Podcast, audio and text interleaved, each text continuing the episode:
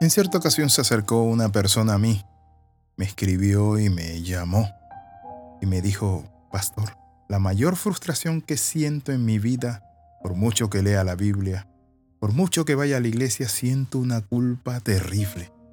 Nada me quita este sentimiento y menos esta depresión. Mi vida no sirve, no vale para nada. Como esta persona me escribió así, hay muchas personas que sufren calladas, aborrecen a sí mismas. No dejan de acusarse por errores que cometieron y que por cierto Dios ya ha perdonado. Se agobian al pensar de lo que pasó en ese tiempo en lo que hicieron. Quizás pueden estar diciendo, es que mi futuro es con el diablo, no valgo, no sirvo, blasfemé al Espíritu Santo, Dios me desechó. Hoy te quiero decir algo, es una mentira el enemigo que estás creyendo. ¿Sabes por qué? Porque el Padre te ama y te tiene con propósitos eternos. Dice la palabra que Él se deleita en perdonar. Noten lo que dice la Sagrada Escritura. ¿Qué Dios como tú que se deleita en perdonar el pecado de su pueblo?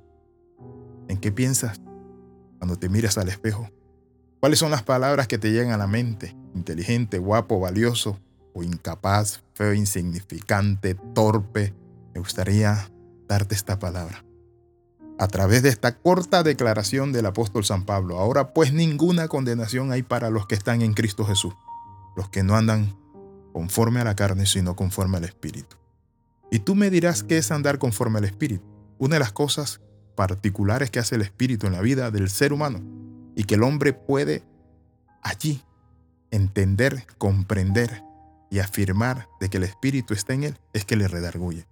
Cuando una persona no es redarguida, cuando una persona vive en oscuridad, cuando una persona se hunde más y más y ya no siente nada hacia el mal o por las cosas buenas de Dios, cuando la persona está absorbida por el mal, entonces en ese momento podemos ver que esa persona necesita salir de esa oscuridad, de esas tinieblas. Pero si tú has sentido culpa, dolor y quieres cambiar y estás buscando, tengo una buena noticia para ti el Padre está en ti. Pero uno de los problemas más grandes que tenemos los seres humanos es que no nos perdonamos. ¿Has notado el adverbio que marca el cumplimiento perfecto? ¿Y saben cuál es? Es ahora. No ayer ni mañana, sino ahora, ahora mismo. Ya no hay condenación en tu vida. Si Dios lo dice, es que es así. Ahora es ahora.